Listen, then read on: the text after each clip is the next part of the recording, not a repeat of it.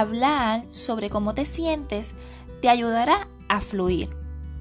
Saludos, espero que se encuentren sumamente bien y como muy bien escucharon, el tema del día de hoy es hablar sobre cómo te sientes te va a ayudar a fluir y cuán importante es nosotros, ¿verdad? Los seres humanos a veces nos cohibimos en comunicar las situaciones, en comunicar eh, quizás algo sencillo, en comunicarle quizás una información a tu pareja, a tus parientes, en tu lugar de trabajo. Pero en esta, en esta ocasión quiero hablarte, ¿verdad? Lo que son eh, eh, estar rodeado de estas personas. Y cuando tenemos quizás alguna situación que no podemos eh, o no encontramos, mejor dicho, cómo comunicarnos, cómo estar claros. Pues mira, te quiero dar un unos tips importantes y espero que sea de bendición para ti y tu familia. Así que vamos allá. Mantente conectado, es algo bien importante. Mantente conectado con la visión, con esa persona, ese objetivo que tú quieres lograr, ese objetivo a donde tú quieres comunicarle a X persona alguna situación que probablemente estés pasando. Así que es posible que no siempre tengas ganas de estar rodeado de personas, ¿verdad? Rodeado de la gente y no tienes que estarlo si no quieres, no es no es una obligación, es una decisión. Pero escúchame, con tal y confiar en los demás puede brindarte una sensación de seguridad. Así que hay muchas formas de mantenerse conectado con las demás personas. Punto número uno, hazle saber a las personas cuando quieres estar solo, cuando quieres estar sola, pero comunícate con frecuencia para decirle, hey, estoy bien, no te preocupes por mí, aquí estoy, ¿ok? Que la persona eh, se sienta de eh, que, que tú estás bien, pero que no siente esa preocupación a la vez. Dato número dos, escríbele una carta a alguien a quien quizás no tengas la oportunidad de ver con frecuencia. A veces nosotros no nos comunicamos, pero cuán aliviados nos sentimos cuando escribimos una carta, cuando nos expresamos, ¿verdad? Eh, eh, a puño y letra en ese papel y nos desahogamos y le hacemos llegar esa notificación a esa persona especial y dejarle saber lo que está sucediendo o lo que tienes en tu mente, lo que estás experimentando, porque probablemente no quieres verbalizarlo, pero sí quieres escribirlo y una forma también, ¿verdad?, de comunicación. El tercer dato importante, habla sinceramente con un amigo cercano o un pariente sobre cómo te sientes. No te quedes encajonado en la situación, no te quedes encerrado en esos pensamientos. Es importante ser sincero, ser sincera, ¿verdad? Con esa persona que tú te sientas de confianza o ese pariente cercano y dejarle saber, ¿verdad? Lo que estás pasando, lo que estás pensando porque, óyeme, siempre hay alternativas para tú poder, ¿verdad?, estar mejor.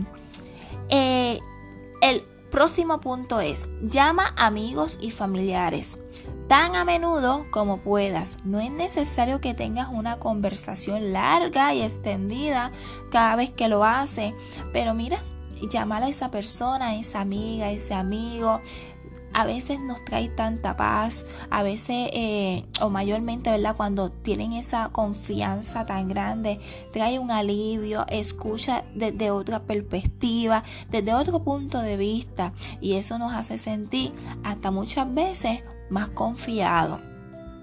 Próximo, encuentre un amigo que quiera ser un compañero de entrenamiento pueden ir al gimnasio juntos, pueden jugar baloncesto, pueden jugar voleibol, ¿verdad? Eh, pueden salir a caminar, a trotar, pueden leer un libro, pueden ir al cine, miren, en fin, hay un sinnúmero de cosas que tú puedes hacer, quizás tomar una clase o simplemente verificar semanalmente su progreso, mantente en contacto con esa persona, no te aísles del todo, porque sabes que aislarse no es bueno. Próximo, programa una cita semanal o mensual con amigos o seres queridos. Vete de pachanga, disfruta tu vida, sé libre. Óyeme, no te escondas, no te encierres, no estés todo el tiempo en un cuarto, no estés todo el tiempo encerrado en, en la casa, porque estar así trae varias consecuencias, pero para el próximo episodio te diré cuáles. Próximo, actualiza tus cuentas de redes sociales y responde a los comentarios. Claro, libérate un poquito, interactúa con las personas. No estés solamente de observador, también interactúa en las redes sociales. Despeja la mente de diferentes maneras. Envía un mensaje de texto de buenos días y buenas noches a un amigo o un familiar no sea esa persona especial hazle saber que estás ahí para, esa persona, ¿verdad? O, hazle saber que tú estás bien.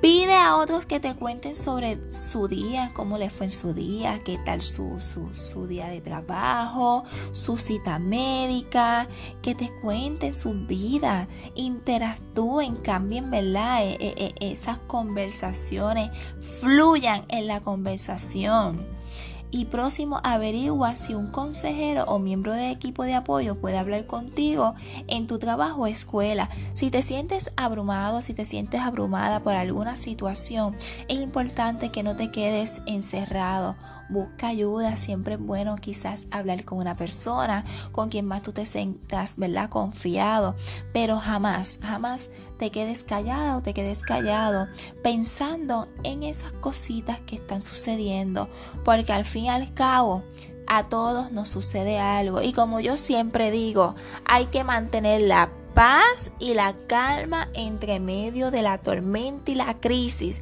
porque todo es pasajero, solamente hay que saber, ¿verdad? Manejar y mantener esa calma, esa paz, fluir con calma porque todo pasa y cuando mires hacia atrás será una lección de vida a la cual tú te estarás riendo y en tu presente estarás gozando de lo mejor. Y quiero terminar con un versículo que dice, pero que pida con fe, sin dudar, porque quien duda es como las olas del mar, agitadas y llevadas de un lado a otro por el viento.